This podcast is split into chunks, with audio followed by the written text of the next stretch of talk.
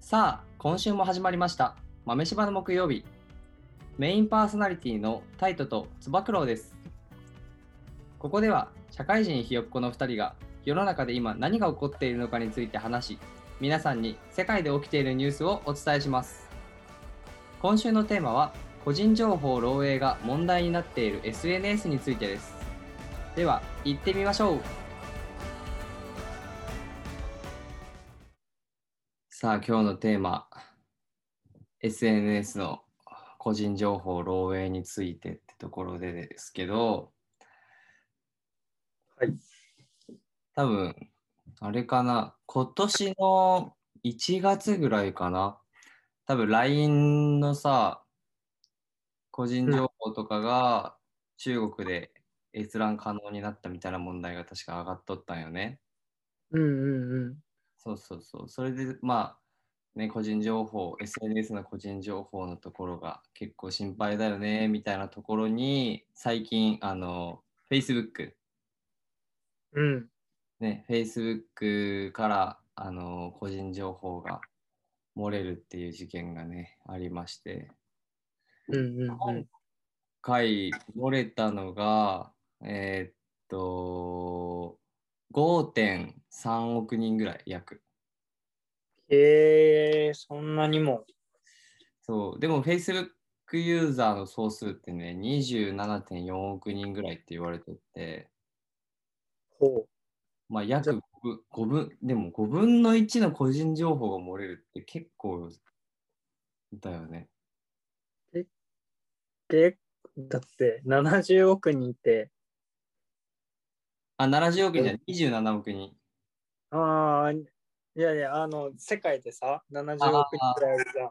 だから、まずその Facebook ユーザーが3人に1人ぐらい使ってて、うん。さらにその、6人に1人ぐらいはそう、個人情報が漏れてる。漏れるって、怖くない結構恐ろしいことよね。ってことは、20人に1人ぐらい漏れてるってことだよ。そうよ。で、一応ね、うん。 Facebook ユーザーの総数の中の日本人がだいたい2600万人って言われとって、うん。で、今回その個人情報漏洩の中で、日本人ユーザーは42万人ぐらいと言われてるんよね。えー、じゃあ結構少ないんだ、日本は。いや少ないね。アメリカが3200万人ぐらいで、えっとうんイギリスが1100万人、うんインドで600万人って言われとるけん、うまあ、んここら辺に比べたらかなり少ないね、日本は。そうだね。えー、圧倒的に少ない。でも怖い。まあ、怖いね。 42万人は、ね、個人情報出ちゃってるってこと。そうねあのね、電話番号とか、メールアドレスとか、住所とか、もろもろ、あんだけ Facebook に登録しとるアカウントの中のさ、うん。ビルの中にあるものとかが結構漏洩してるみたいな。えー、まあでもなんかね、同じ事件が2019年にも、ん ?2019 年か、なんか何年か前に起こっとって、Facebook で。うん。で今回はなんかその時に漏洩したデータがまた漏洩しただけだみたいな感じらしくてうんう多分2019年に情報漏洩して Facebook からん。うん。でまたその2019年のデータが情報漏洩したみたいに確か書いてあったんやけどおう。そうそうでなんかまあ Twitter とかいろいろ見よったりとかしたらやっぱこう評論家の人たちとかはもう呆れたみたいななんか 同じデータやけん大丈夫やろみたいなそのスタンスが切れたみたいな感じでは書いてあったけど そっか、それはちょっと、ね、思考停止だね。まあでもさ Facebook 側からしてもさうん。その5億人分の個人情報やばい漏れたってなったらさでもその2000仮に本当にそれがさ事実やったとしてうん。やばいまた同じ時期の情報が漏れたみたいになったりしたらさうん。いや待てみたいなでも2019年前のやし、みたいな。うん。別に大丈夫やろっていうふうになりそうけどね。 なんか俺が Facebook 側でも。 なるかなるんかなまあでいやも。だってもうさ、こっちが、まあもちろんダメなことしてしまったっていうのは分かってるけどさ、うん。規模がでかすぎるけどやっぱさ、多分ごまかしたくなるやん、ちょっと。ああ、まあまあまあ、そそうか。ごまかしたくなるし、なんかこうさ、出たは出たけど大丈夫だよってやっぱ言い たい。まあトップからしたら隠したいよね。体験さ、やっぱさ、でも出たけどさ、これさ、みたいな、2019年のやみたいになったら、うん。俺多分言ってしまうもんね。いや、2019年のなんで、みたいな。皆さん大丈夫ですよ。安心してください、みたいな。まあね、それ2019年から情報変わってなかったら一緒なんやけど、うん。なんか言いたくなるもん、俺も。いや、森田のは最新のじゃなくて2019年のなんで、みたいなのは。まあ個人情報には変わりがないから。結局個人情報には変わりないんやけど、 まあ引っ越してるのを願っとこう、それは。ちなみに俺は引っ越してるけん大丈夫。そっか、だって2019年って大学生やろ。大学生。そそもそもまず長崎から出てきて福岡におるけど、今名古屋におるけん、もう全然違うっていう。大丈夫だ。まあ、ただ電話番号とかは変わってないけんが、もし漏れとったらもう終わったって感じ。 電話いっぱいかかってくるんじね。ゃん。ねえ。一応なんかそれを見つけたのが、サイバー犯罪会社のね、ハドソンロックってところのうん。セキュリティ研究家のアロン・ガルっていう人が発見したらしくて、えーこれはどこの会社なのでそのはサイバー犯罪会社がの名前がハドソンロックっていう。あ ごめんごめん、主語が違った名前って思ったやろいや、あの、国どこかなと思って。あいや、それがね、なんかあんまり調べても出てこんかったよね、ここの詳しいところが。このアロン・ガルって人もどんな人なんやろみたいな。なんかツイ、この人が情報漏洩してるみたいにツイートしたらしくて、最初に。うんうん。そうそれがきっかけやったらしくて、だけどこの人のツイッター探そうと思ってね、アロン・ガルっていろいろ売ったりとかしても、ね、全然見つからんくて、えーあ、英語で歌うんばやったのかなとか、英語で売ってないんやけど、ツイッター探しても見つけれんかったけん、ちょっと、ちょっとアロン・ガルのツイッター見つけた人を教えてください。えーサイバー犯罪会社、ハドソンロック、アメリカっぽいけどね。なんか、まあ、うんどうなんやろう。ハドソンロックどこなんやろうね。ちょっとそこまでは分かんなかったけちょっとど。でもそこは喋りながら、ちょっとググっとくね。探してみて。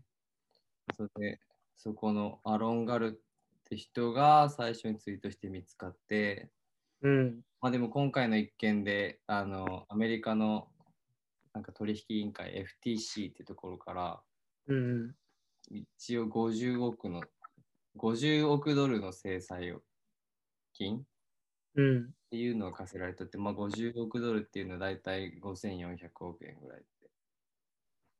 うんうん。おえ皆さんすごい。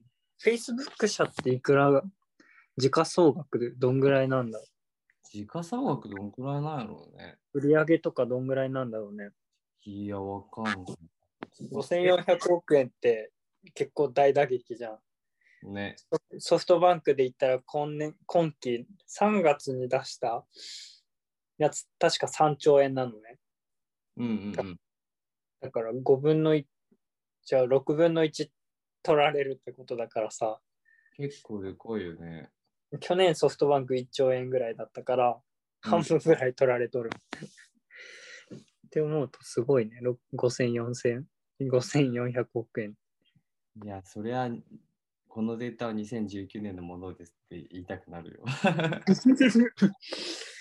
やばい。考えられん。5400億円あったら何するんだろだけどさこの5400億ドルじゃない、いや、5400億円を制裁金としてって言われてさ、そう制裁金ってさ、みたいな、払われて何に使われるんやろうみたいに思って調べたんけどね。う。うんうん。あ、そうだね。言われてみれば。制裁金とかって言っても、あんまり出てこなくて、制裁金のも行き着く場所が。れは裁判長のポケットマネーですかね。ええそれやったらさ、そこで裁判長。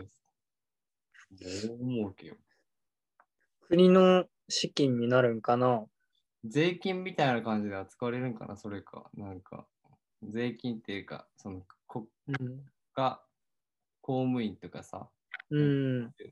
そうだよね。なんか今ふと思ったけどさ、日本の裁判とかもさ、罰金とかあるじゃん。うん。まあ、いその、なんだろう。被害者に渡すお金としてお金が出る場合もあると思うんだけど、うん。でもこれ会社が、この場合さ、個人情報も特定できないから、誰にいくら払うかっていうのも分かんないからさ、本当に出どころじゃなくて、使い道どうなんだろうっていうのはね。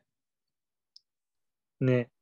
だってさ、そのお金を例えばさ、その裁判官の人の給料に当てますとかやったらさ、うん、絶対裁判官さ、あの、もうちょっと多く罰金にしてやるみたいになるや ん。うんそうだ。そうだけど、制裁金ってどこに行くんやろうって思ったよね。でも、あんなんか、僕らインターネットの本当表面上しか調べてなかったのもあるんかもしれんけど、調べても全然出てこなくて、うんそそれはね、ちょっと純粋に疑問に思った。制裁金の行くつく場所。ちょっとな誰かんなんだろうね。どこなんだろ誰か知ってたら教えてください。う。ねえ。そう。で、だけんまあね、本当に、たかが個人情報される個人情報やけど、それが漏れるだけで5400億円も失って、まあなんか、その、犯罪としては、まあフィッシング詐欺やね。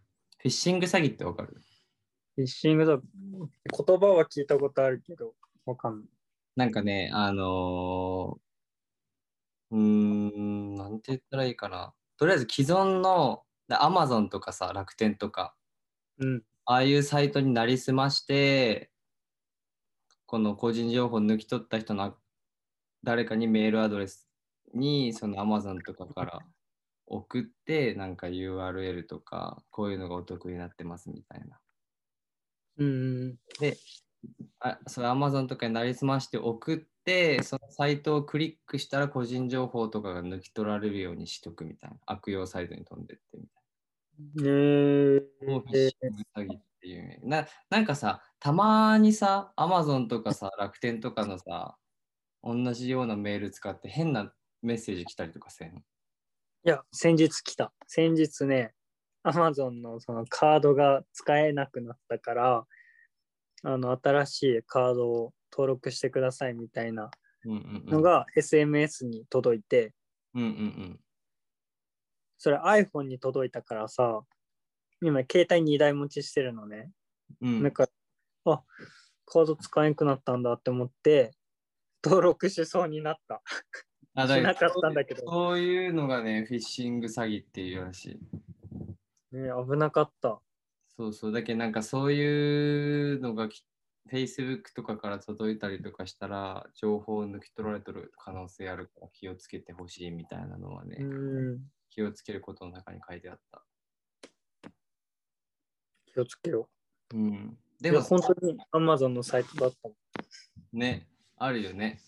ん。うん。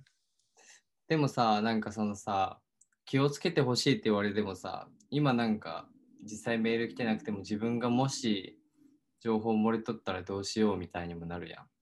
うん。でもなんかね、そういうのを一応調べられるようなサイトがあるらしくて。え、あの、その、間違ったサイトだよっていう。いや、なんかね、うーんと、は Have I been フィネなんかちょっと読み方がよくわからんのやけど、Have I been ピンドみたいな感じの英語のサイトがあるんやけど、うん。なんかそこのページで自分のメールアドレスとかパスワードっていうのを打ち込んだときに、うん。その世の中にあるサイトとかでやたらその情報が漏れとったりとかなんかうんやたら使われとったりとかしたらこう教えてくれるようなね、検索サイトみたいなのがあるらしくて、えー、そうそう。だけどなんか、もし不安な人とかはね、このハワイビーン、ビーン、なんとか ってやつがあるけんが。このサイトはさ、うん。 AI が管理してるのアルゴリズムが発動してるのかなそうそうそう、アルゴリズムで、なんか、やたらめったらそのアドレスが使われとったりとかしたら、うん。こうなんか、警告信号みたいなのがね、検索した後に出るらしくて、えー、わかるらしいっすよ。それを管理してる会社、いろんなパスワードわかるじゃん。まあ、そこはあれじゃないちゃんとしとるんじゃないのかな。ちゃんとしとるんかないや、さすがにしとるんじゃないだってそれ対策案として出とったよ、ちゃんと。そうか、やった方がいいですよっていう。そうか。もうでも確かにパスワードとかも。わかんないけど、う打ってる文字とかは暗号化されてるとかなんかそういうのがあったりすうる。ーん。ブロックチェーンとか働いてるんかな、それで。もしかしたらわかる。そこのね、詳しいとこまで俺もわからんね。えー、後でちょっと使ってみようう。ん。自分のし、自分あ、今からちょっと自分のダダ漏れか見てみればいいんか。いやこのリアルタイムで翼のデータがダダ漏れかどうかを確認できるっていう。オッケーオッケー。さっきのハドソンロックでんかった。あ、そ全然。いやー、検索には自信あったけど。う。ちょっと翼 に LINE であれ送るわ。これだよっていう。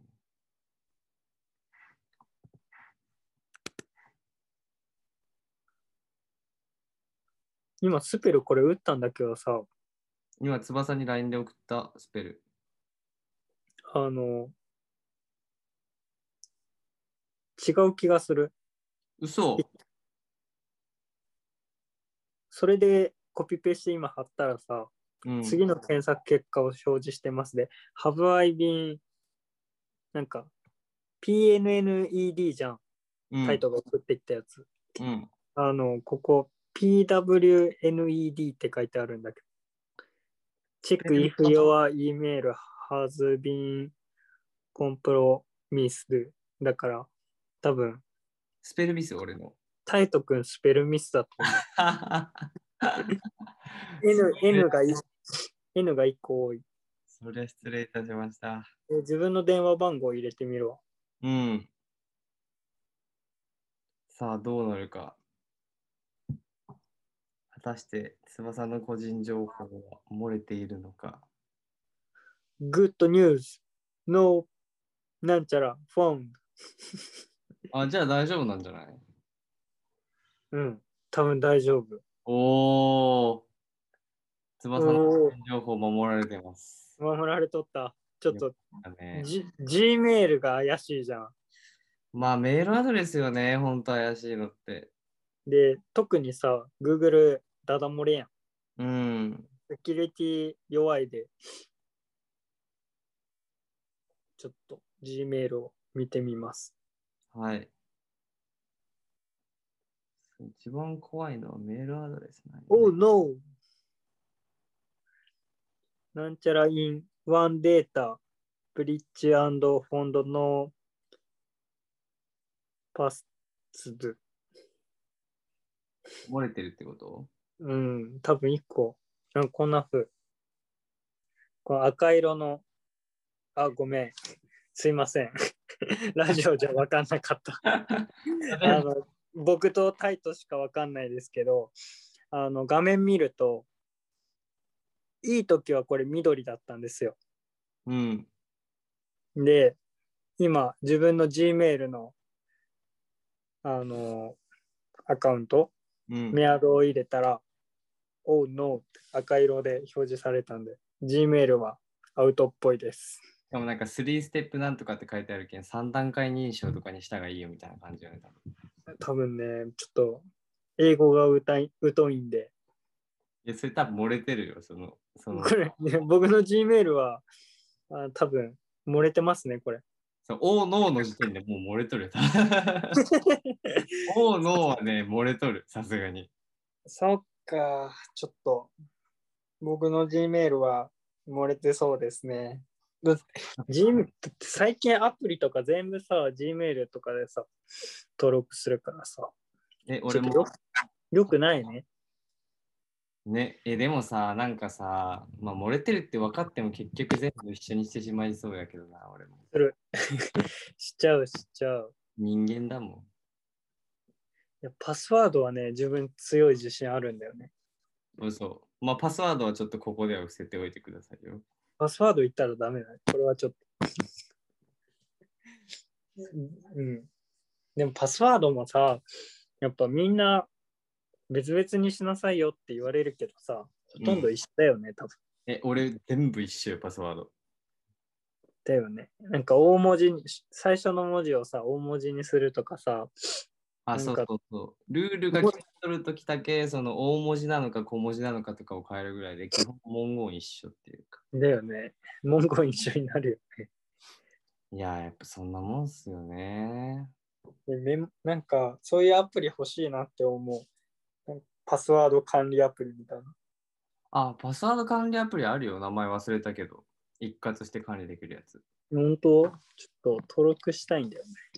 いやでもさ、そのさ、パスワード管理アプリとかのところでさ、今日ラジオ聞きよったらさ、うん。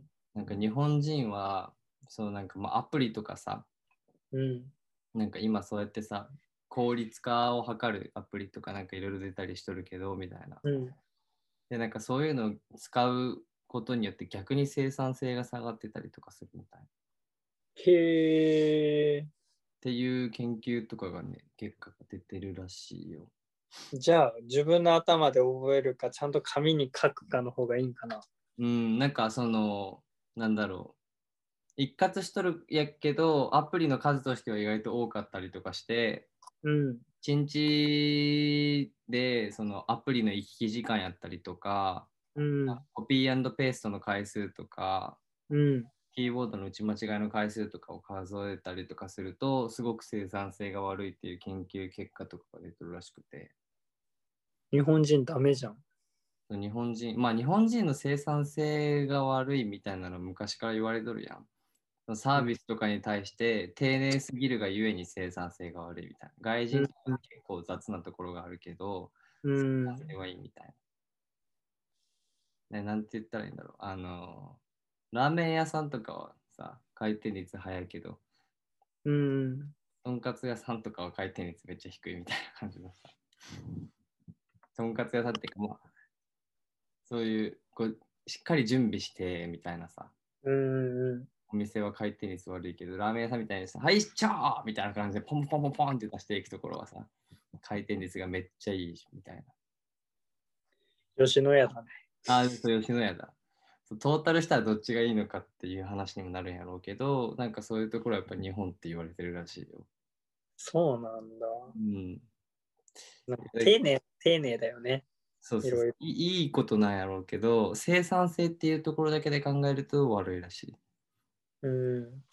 まあでも、丁寧しすぎて、客の質は悪く、逆に悪くなるな、なってるなっては思うよ。うん。なんやってもらうのが当たり前ああ、まあお客いいよ様は神様だみたいな。そうそうそう。それは、なんか思うな。まあ大事なんだけどね、やってあげるっていう心持ちはね。でも一回さ、俺本当にちょっとだけ脱線するけどさ、うん、俺焼肉屋でバイトしとったんやけど、大学の頃。うん、そのまあ、お客さんは神様だろ精神が強すぎるがゆえにプラス、まあ、俺がちょっとやらかしたこともあってっていうので一回あの漫画みたいな衝撃的なことがあったことあってうん、焼肉屋なんやけどこう鉄板焼きとかも出しとったんやステーキとかうん、でめっちゃ忙しい時で俺その鉄板焼きを大勢の人数のなんかな座敷のとこに運び寄ってうん。一人のお客さんの膝の上に落としてしまったんよパンって。はいはいはい。熱々の鉄板を。いやー、であるもあるね。うんペッパー押し付けるとかじゃないけどさ、パンパンってけんさ、熱っで、こう地面に落ちはしたんやけど、まあうん熱いのは熱いや。うんで、あ、すいませんってば言うやんね、普通に。んうんまあすいません、本当すいませんでしたみたいな、気をつけますみたいな。で、まあまあ怒られるかなって思っとったけんがさ、で、なんだろう、あの、工事現場とかで働いてる人たちの打ち上げみたいなところやったけん、うんちょっといかつめの人たちが多かったっていうんうかん。で、ちゃんといかつめの人の足に落としたよ、 俺。はいはいで、本当にさ、その時とかにさ、お俺お客ぞみたいな。みたいな感じで言われて、ああ、すいません、すいません、みたいな。で、まあ、謝って、その、なんか代金とか、まあね、無料でとかで解決できたらいいなーって思っとったんやけど、俺は。でも、なんか、その時に足出してきて、おい、この足舐めろって言われて、いい 本当にこういう人おるんやってなって。 え、舐めるんですかみたいな感じで俺逆に聞いてしまって。 その場で。そうだけんさ、なんかその、お客さんやけど、まあ悪いのこっちやけどね、うんここまでこう大柄な態度取る人間ってやっぱおるんやって思って、俺、うわ、初めて舐めろって言われたって思って、いや、もう普通に断ったんやけど、いや、無理ですみた いな。そういうお客さんおるんや 言葉が出ないねそれ ちょっとあそんな人いるんだって本当におっったおって思って足舐めろた。いや、漫画とかの世界や、なんか本当に。うんドラマドラマとかね。ドラマとか漫画の世界だね本わいるんだ。なんかちょっとした感動もしつつ、俺怒られてる方やけんあ、すいや、すいません。あ、いや、でも、ちょっとそれは、みたいな感じに なって。けんめちゃくちゃテンパったっていう記憶があるそれ当にいえいえいえいえそうそれはねうんうんうんなるなるいや多分ね。そう。いそやういうそのお客さ経んも験があるんあだ るある。あれはね、ほんと怖かった、マジで。すごいねうん、そういうお客さんもいるんですよってことで、めちゃくちゃ脱線しましたけど、戻りましょうか。 そう、だけどさ、個人情報を閲覧っていうところがやっぱ問題になっとるってところで、まあ、うん Facebook みたいなのがさ、本当に何億人っていう規模で個人情報が漏れるってところで、うちょんっと改めてこうなんか個人情報閲覧とか踏まえていいアプリってないのみたいなとこってあるかなと思うんやけどみんなうんうんメッセージアプリとかそれこそ LINE もさ中国で閲覧可能になっとったみたいなところがあったうんっていうところで、まあ今後こう使用されるであろうメッセージアプリっていうのも結構あるらしくてちょっとこれね、結構いろいろ面白いんよはいはいはいまず今が多分ね、そのメッセージアプリ、チャットアプリとかで言ったら、WhatsApp うんうんアプリ、あのね、Facebook が何年前かな ?4 年前ぐらいに、この WhatsApp ってチャットアプリを買収したらしくて、うんで一応 Facebook の傘下みたいな感じのチャットアプリなんやけど、うんこれもね、でも20億人超えぐらいのチャットアプリ、ええに20億20億人。で、超す人ご気いなんやけど、そうそうそう、今はね、結構これがチャットアプリとしては主流らしくて、メッセージとかの。ええそうでもその買収した親会社のさ、Facebook が、あの、個人情報の連携を WhatsApp と Facebook でやるみたいに今年の1月に発表して、うんそう大炎上してから、うんそこの大炎上した理由っていうのが結局、あの、WhatsApp しか使ってない人と、Facebook しか使ってない人とかがおるんやけど、あの、で、WhatsApp しか使ってない人も、Facebook の方にもあの自分の個人情報が流れるっていうか、なんか、うん WhatsApp の方で企業とかのなんかアンケートとかああいうのに答えたりとかしても、Facebook にもうんうん同じ情報が流れてしまうみたいな。うえー、簡単に言ったら自分が使ってないアプリにも自分の個人情報が流れてしまうっていう状況になるらしくてうん。そうそうそれでふざけんなみたいな 結構大炎上してそれは、Facebook と WhatsApp が一緒だから、WhatsApp の情報がこっちにも流されちゃってたっていう感じ。流されちゃってたじゃなくて共有しますって発表したってことあ Facebook がこれからするよっていう。そうそうそう、1月に発表して、その Facebook と WhatsApp で、えっと、個人情報連携に同意するか、もうせずに WhatsApp が使えないかみたいな、もうその2択を迫られておったらしくて、利用するっていうのは、ユーザーが。うん。それで大炎上したみたいな。なんなんだこの2択はみたいな。その情報 共有に OK したら、俺ら Facebook 使ってなくても Facebook の方の企業とかにも個人情報が流れるんだろうみたいな。ふざけんなみたい な。マーク・ザッカーバーグじゃん。Facebook。そういう Facebook なんか今ね、ガタガタだよ。そうなの。いやー、GAFA はさ、やっぱね、今、独占禁止法とかの話でさ、うん、まあ結構いろんなニュースがあると思うけど、やっぱいろいろあるね、大手は大手で。ね、大きすぎるがゆえにやっぱこういう大変なことも出るんだなーって思って見よったんやけど、うん。だけどこの事件が起きた時に、あのイーロン・マスクうん。があのツイッターでシグナルってアプリを今度は使えみたいなうん。言い出したらしくて、うん。次はこのシグナルっていうのが結構来るんじゃないかって言われてるんだよね。えー、初めて聞いた。これね、結構すごいよ。ね、イーロン・マスクが言って、あの、アンドロイドとかが出てる Google プレイとかでは72時間で5000万ダウンロード一気にいったらしくて。すごい3日間で。そうそうそう。でもこれのね、本当に、あすごいなーって思ったところは、メッセージの内容が消えるんよ。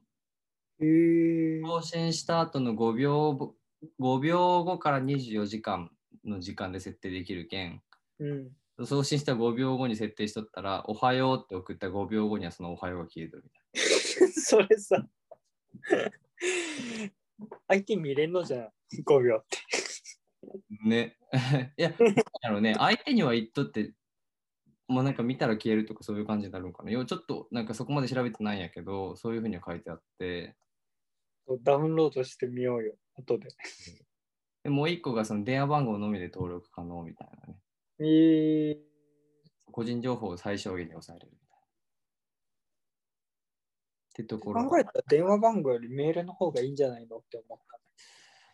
うん、どっちがいいんやろうね。まあ電話番号って使われたらだってそれだけでメッセンジャーにも送られるしね。うん、だからメールだと今さ、フリーアカウントでさ、うん。 Gmail とか、いろんな、ね、メアドがあるじゃん。うん。だからそっちの方がいいんじゃないかなって思ったんだけど。あ、でも、Gmail 登録するときいろんな情報を入れるかっそうね。てことを考えると良くない。どっちがいいんやろうシグシグラルシグナルに問い合わせてみるメールアドレスもちょっとシグ シグナルアットで登録して5秒で設定して ちょっと連絡やってみたいんだけどね、ちょっと面白そう、それは。どうちょっとなの来来週実験した結果を話そあ、ちょっと話してみよう。二人で。うシグナル実験してみたって いう逆にこれさ、本当にさ、双方からさ、5秒後に消えるってなったらさ、マジでもうさ、メッセージがなんか命がけじゃない本当に。 一文字一文字大事にすると、常に携帯見とかないといつ消えるかわかんないみたいな。ねこれがシグナルってやつなんやけど、うんあと2つさ、今後使われるやろうって言われてるのが、テレグラムっていうのがあって、うん、テレグラムは、えっとね、なんかグループメッセージとかは無理ないけど、1対1のメッセージのみ暗号化できるらしくて。えー、まあでも、ね、ここは WhatsApp とだけ、じゃあシグナルとちょっと違うところやけど、1対1っていうところで。うんこいつのすごいところは、あの 2GB までのファイルが送信できるらしい。メッセージ間で。すごいね LINE, LINE500 メガバイトとかじゃなかった。 LINE 多分そんくらいだった。動画とか全然送れん、LINE だって。動画5分じゃん。うん。2ギガって相当すごいなって思って。 ねえ、2ギガって15分ぐらい遅れるんじそううわ、時間どんくらいなんか分からんけどさ、多分結ゃん。いや構、違う。もうちょっかなり大と。きいファイ1ル時 ,1 時間ぐらいの多分遅れると思う。よね。かなり大きいファイル送れるわって思って、2ギガ送れるってすごいなって思って、普通に。サーバーダウンしんのかなまあでも送れるって言ったよ。すごいね。へえ。そうっていうテレグラムっていうのもあって、あと一個ね、これは別に普及しとるわけじゃないけど、エレメントっていうアプリがあるんやけど、うん。これはね、使っとるところが面白い。使っとるところ今んとこね、ドイツの政府とドイツ軍、うんフ。ランス、アメリカ、イギリス政府で導入されてるやつで。うん。で、こいつのすごいところは、あのーデータの保存先のサーバーをユーザーが設定できるんよ。うん。 LINE とかやったらさ、もう LINE のそのサーバーに全部保存されるわけよ。ん Facebook とかも。で Facebook が結局ハッカーとかにやられたら今回みたいな感じで個人情報が流出するって感じなんやけど、うん。このエレメントのササーバーはユーザーが設定できるけん、まあ自分でクラウド作ってもいいしとか、うん。自分が信用を受ける場所に保存したりとかもできるらしくて。へえ。で、そういった意味で、このドイツ政府とか、フランスとか、アメリカとかは、自分たちの政府の独自のクラウドに保存してるらしい。このエレメントの会話とか、内容を。ほうほうほそうう。した県が、国境を越えることがないって言われてるメッセージアプリ、エレメント。これどこが開発したのどこなんやろうね、わかんなういん。えー、でも、このエレメント結構すごいなって思ってたけん。自分のアプリでエレメン多ト分。出ると思うよ。俺出たもん。おー、出た出た出た。国境を越えないってかっこよくないめっちゃなんか。すごい。グループメッセンジャー、暗号されたメッセージング、グループチャット、ビデオ通話。えー、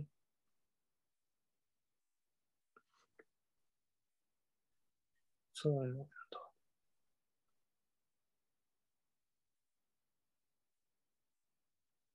そう、こういうふうに今ね、メッセージアプリとかもどんどんどんどん増えてきてるらしいですよ。いやー、世界にはいろんなアプリがまだまだありますね。なんか自分たちやってさ、LINE、インスタ、Facebook、Twitter みたいなうん。の使ってるけど、LINE もさ、日本だけが結構普及してるだけでさ、世界的に見たら全然じゃん。そう、世界的に見たら WhatsApp とかの方が結構使われてるらしくて。ね、あとは、なんかスラ、今だったらスラックとか、うん。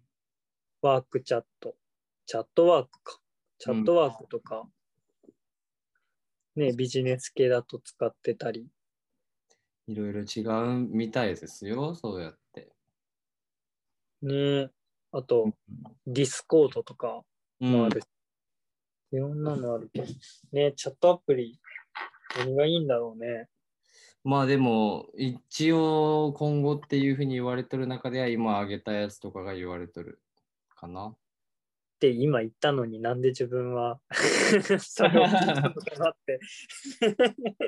何事もなく俺返してみたけど。何事もなく返したからさ、あれなん、なんかおかしいなって自分で思ってさ。そうですね、 しっかりしてくださいよ、ちょっと。人の話は全く聞いてないっていう。夜中の収録だからって疲れてるんじゃないですか、よくないね。はい、今ね、今11時半ぐらいで収録してるんやけどね、俺ら。 いい時間ですね、これ。あオールナイトニッポンいけますね。つば九郎とタイトのオールナイトニッポン。どんどんどんどんコンセプトとか名前変わっていくっていう。 いや、ね、Spotify でさ、ちょっとまた、もうお終わると思うからさ、ちょっと最後達成させて、うんオールナイトニッポンの霜降り明星とかのよく聞くんだけど、うん、いや、まあ、あれ、規制緩いよね。いろんなこと喋ってるよね。あ、嘘。あんまりオールナイト一本聞いてないけど、これ本当めっちゃ面白いよ。霜降り明星も。マジマジで、ちょっと聞いてみようか。霜降りは面白いよ。また聞いてみますよ、そこに関しては。ぜひ。はい。じゃあ今日はこの辺にしときましょうか。はい。また来週世界のいい情報をお届けれるように準備してますとかね。お願いします。お願いしますじゃない、自分も頑張りま す。ちょっと人任せにせんでよ。はい。はいちゃんと、じゃあ今日はこの辺でさようなら。さよなら。